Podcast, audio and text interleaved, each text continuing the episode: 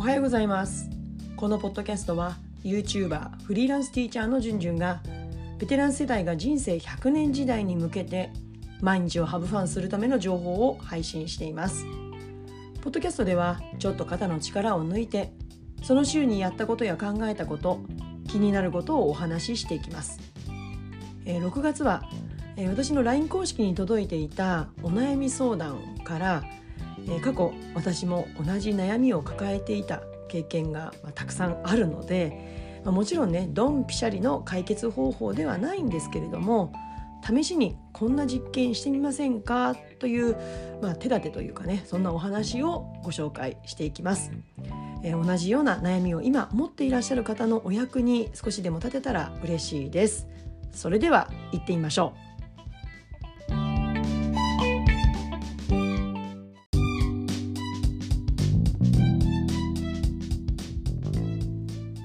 皆さんいかがお過ごしでしょうか？今日の悩み相談のテーマはいつも授業が伸びてしまいますというお悩みです、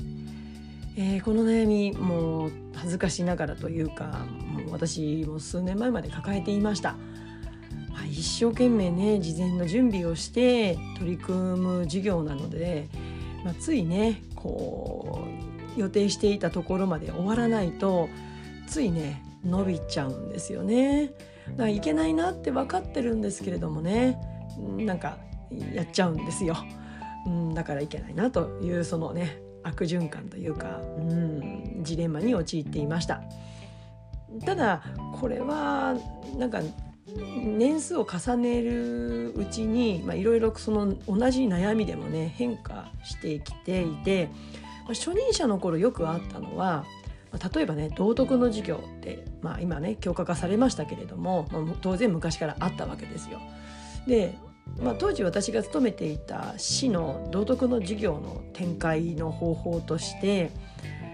まあ、初めにねその授業で扱うお話を子どもたちに読み聞かせするんですね。でその後に柱立てっていうその授業で扱う道徳的価値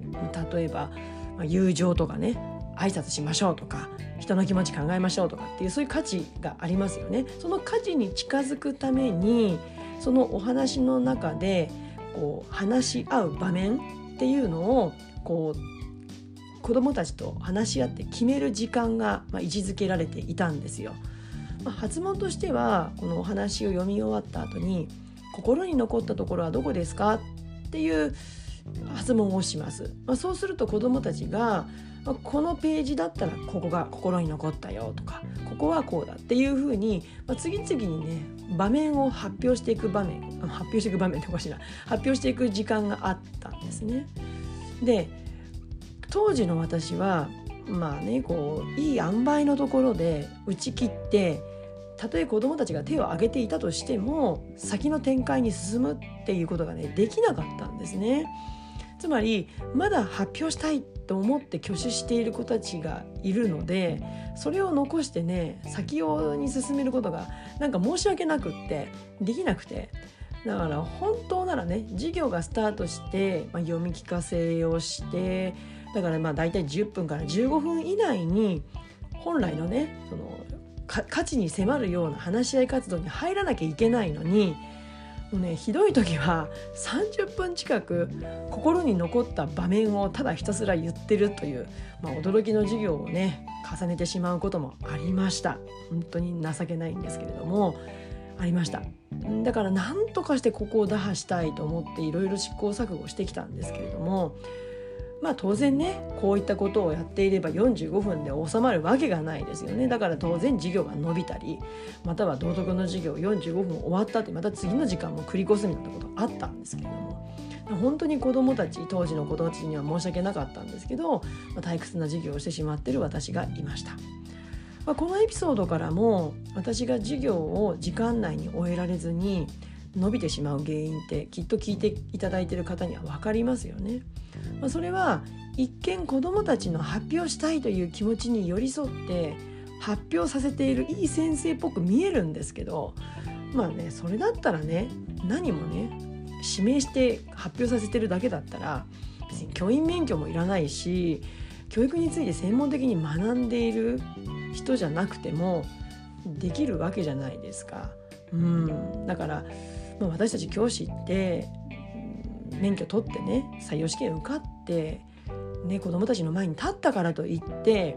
プロになっているわけじゃなくってプロに近づけるように学び続けることが必要なんですよね。うん、ただ当時の私ってもちろん日々必死で、うんねまあ、自分で言うのも変ですけど熱心な教師では間違いなく、うん、教師熱心な教師ではいたわけですよ。ただどんな力を子どもたちに育てたいのかっていうことを明確につかめずにただ目の前に起きることに対応するだけだったんですよね。まあ、そんな私がどのようにして45分で授業を終えることができるようになったかっていう、まあ、その練習方法をこれからご紹介していきます。えー、まあ、全部で5つかな、うん、整理してみました。まず1つ目は授業略案まあこれはもうねあの伸びてる時も作ってたんですけれども、まあ、そこに予定時刻を書き込んで、まあ、それを意識しながら授業をするということ、まあ、これを一つ実験としてやっていました。ただ残念ながらこれ私うまくいかなくって予定時刻をね書き込んだところでそれこをそこで収めることができなかったんですよね、うん、でももしかしたらそれをすることで意識される方もいるかなと思ってお話ししました。あと2つ目は事業の活動などをあれもこれもとね欲張らずに本当にこう45分の中で、まあ、多くて3つ2つもうできればね本当に1つに絞るぐらいでいいんじゃないかなと思っています、まあ、そういった実験もしてみました。それから3つ目子どもたちにも残り時間を意識させられるようにこの活動はあと何分で、ね、チャレンジするよチャレンジを終えるよっていうふうにあらかじめ予定時刻を宣言しておくっていうことですね。うん、それから4つ目はあらかじめ子どもたちに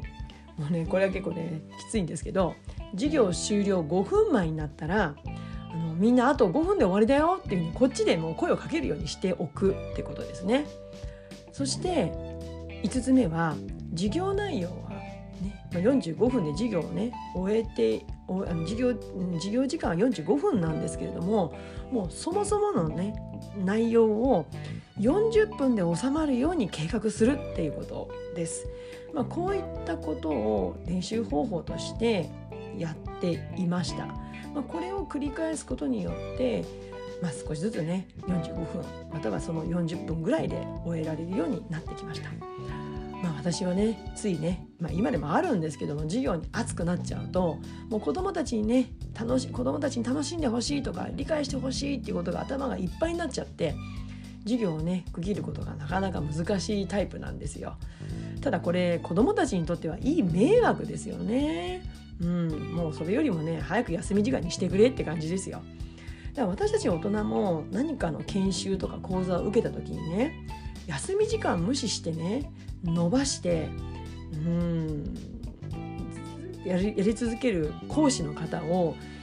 えー、もう時間になってるのになって思うじゃないですか。まあね休み時間を延ばしてでもいやもっと続けてちょうだいって思うことって本当に稀ですよね。まあね熱烈なファンが好きな芸能人に対してだったらもっとコンサート伸ばしてとかっていうふうに思うかもしれませんけれどもいや授業だったらなかなかそういうこと難しいですよね。うん、